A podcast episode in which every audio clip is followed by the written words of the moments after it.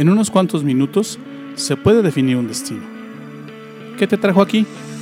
No lo sé, pero sí sé que estos pueden ser los mejores minutos de tu día. Soy Luis Bustos, te doy la bienvenida. Esto es Despierta Laguna.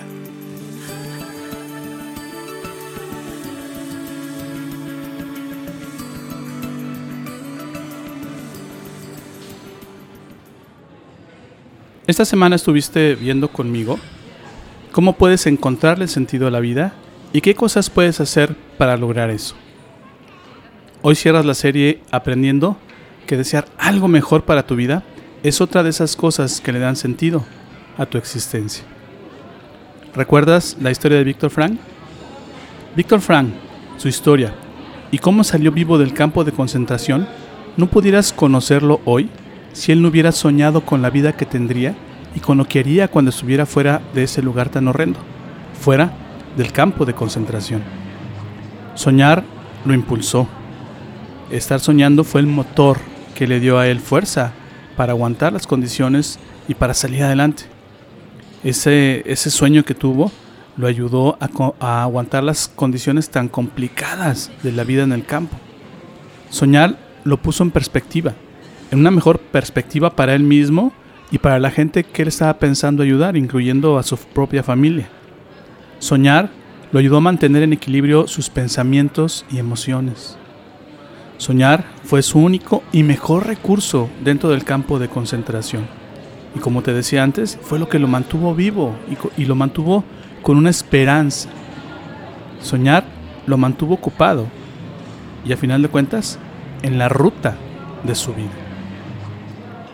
Tú también puedes soñar, tú también puedes llegar a salir del campo de concentración que es tu vida cuando pierdes el sentido de la vida y su propósito.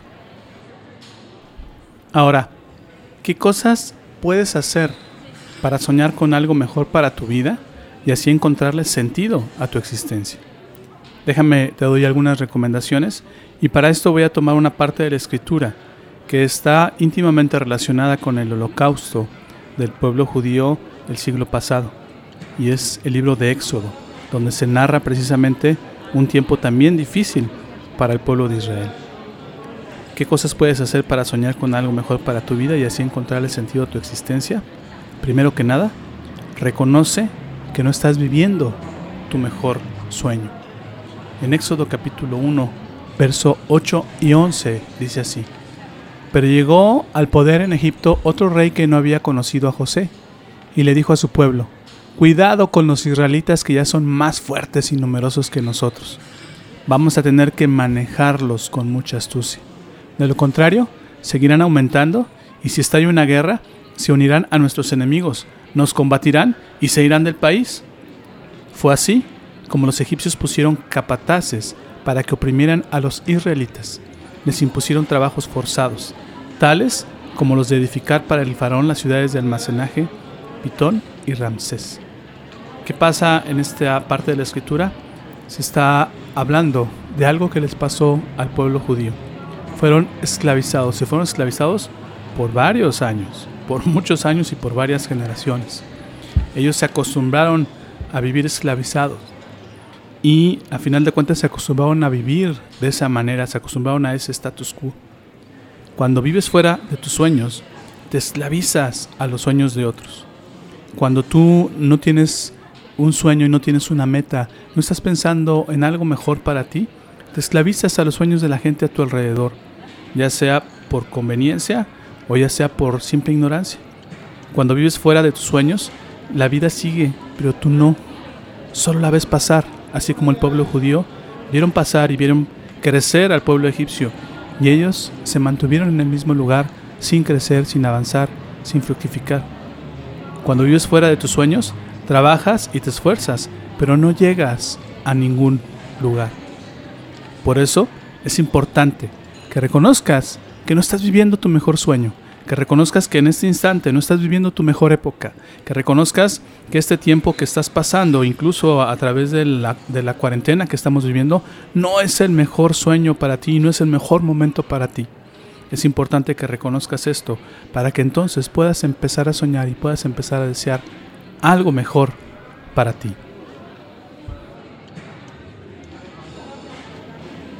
¿Qué otra cosa puedes hacer para soñar con algo mejor para tu vida y así encontrarle sentido a tu existencia? Aparte de reconocer que no estás viviendo tu mejor sueño, ahí te va otra cosa que puedes hacer. Levanta tu mirada a los horizontes que se te hacen lejanos, a los horizontes que no se te hacen cerca, que dices, eso no es para mí o eso es inalcanzable. Otra vez en, el en, Éxodo, capítulo 3, verso 8. En este instante está Dios hablando con, con Moisés y le está invitando a Moisés a rescatar al pueblo de Israel. Y fíjate lo que ha pensado Dios para el pueblo judío. Éxodo 3, verso 8. Así que he descendido para librarlos del poder de los egipcios y sacarlos de ese país, para llevarlos a dónde? A una tierra buena y espaciosa, tierra donde abundan la leche y la miel. Yo quiero pensar que estas palabras sonaban a sueños guajiros o a sueños inalcanzables para Moisés o para los propios judíos. Pero Dios le estaba diciendo a Moisés, es importante que pongan su mirada en horizontes más grandes, en horizontes más lejanos. Al fin y al cabo, que soñar no les cuesta nada, y a ti tampoco, soñar no te cuesta nada. Desear algo mejor y ver, y ver horizontes que no tienes no te cuesta nada. En ocasiones le pierdes sentido a la vida porque no buscas algo mejor para ti, porque no lo has visto, porque no te has detenido a observarlo y detenido a, pensar, yo puedo estar sentado en ese lugar o yo puedo estar viviendo una vida mejor. Fijar la mirada en horizontes lejanos y mejores tiene la facultad de motivarte y darte un mejor estado de ánimo. Así es que yo te recomiendo otra vez, levanta tu mirada a los horizontes que se te hacen lejanos y te puedo asegurar que viendo hacia ese tipo de horizontes le encuentras sentido a la vida y encuentras un propósito para vivirla. Te recuerdo, ¿qué cosas puedes hacer para soñar con algo mejor para tu vida? 1. Reconoce que no estás viviendo tu mejor sueño. 2. El que te acabo de dar. Levanta tu mirada a los horizontes que se te hacen lejanos. Y un tercer consejo que te doy es este. Pídele a Dios ayuda para soñar y para cumplir tus sueños. Otra vez en este capítulo de Éxodo, en los versos 7 y 9, se escucha lo que Dios pensó para el pueblo judío. Él dice, pero el Señor, el Señor siguió diciendo, ciertamente he visto la opresión que sufre mi pueblo Egipto. Fíjate que dice aquí, los he escuchado quejarse de sus capataces y conozco bien sus penurias. Si hay alguien que conoce cuál es el estado de tu vida y si hay alguien que sabe que no estás viviendo tu mejor sueño y que no estás soñando inclusive, es Dios. Él se percata, Él se da cuenta de tu dolor, Él se da cuenta de lo que te está pasando. Él se da cuenta de lo que te está sucediendo. Y luego fíjate que dice en el verso 9, y se han llegado a mis oídos los gritos desesperados de los israelitas, y he visto también cómo los oprimen los judíos. ¿Y sabes, sabes por qué te leo esto? Porque en este instante está Dios hablando con Moisés y le está diciendo, necesito ayudarlos. He escuchado su clamor, he escuchado su dolor y he decidido ayudarlos. Cuando tú le pides ayuda a Dios para soñar y para cumplir tus sueños, Él te da nuevos sueños y te da el poder para cumplirlos. Hay un verso que me encanta que está en Joel capítulo 2, verso 28. Dice, después de esto, derramaré mi espíritu sobre todo el género humano. Los hijos y las hijas de ustedes profetizarán. Y luego fíjate en esta parte. Tendrán sueños los ancianos y visiones los jóvenes. ¿Qué está diciendo aquí el, profeta Joel? La gente grande, la gente que ya se cansó de vivir, la gente que ya no tiene esperanza, la gente que ya no ha soñado nada, entonces con mi ayuda, con mi espíritu, volverán a tener sueños, volverán a soñar y van a poder soñar cosas grandes para ellos y van a poder soñar cosas grandes para sus hijos y para sus nietos. Y yo les voy a dar fuerza para que los cumplan, dice el Señor y de los, y de los jóvenes dice, visiones los jóvenes, van a tener visiones los jóvenes. ¿Qué significa esto? Van a saber qué rumbo tomar en su vida, van a saber qué decisiones tomar y van a saber llevar un buen curso para su existencia. Por eso yo te digo que le pidas a Dios ayuda para soñar y para cumplir tus sueños, porque Él te puede escuchar y aparte Él te puede ayudar y aparte Él te quiere ayudar. Si hay alguien que ha soñado con algo mejor para ti, es Él, es el Señor. Si hay alguien que te puede ayudar, otra vez te lo digo y te lo repito, y es importante que lo creas, es Él. El Señor cree en ti y el Señor te puede dar estos sueños que necesitas y el poder y la gracia, la sabiduría, las fuerzas, la habilidad para cumplirlos. Durante toda esta semana te he dado varios consejos para que aprendas a encontrar y darle sentido a tu vida. Esto está pasando y esto que hice, para mí no es casualidad. Dios lo ha provocado, Dios lo puso en mi corazón y por eso lo estoy haciendo. Y yo creo que lo hizo por ti. Dios soñó contigo y con propósito y con el propósito de tu vida, perdón. Y hoy mismo está haciendo realidad ese sueño. En una parte de la escritura dice, porque mis planes para ti son planes de bien y no de mal. Su sueño para ti es el mejor sueño que puedes tener y es el mejor sueño que puedes vivir. Te reto hoy a que sueñes algo mejor para tu vida. Te reto hoy a que, a que dejes de pensar que tu vida no puede ser mejor. Te reto a buscar horizontes mejores, pero en especial a pedirle a Dios que te muestre cuál es su sueño para ti y te atrevas a vivirlo.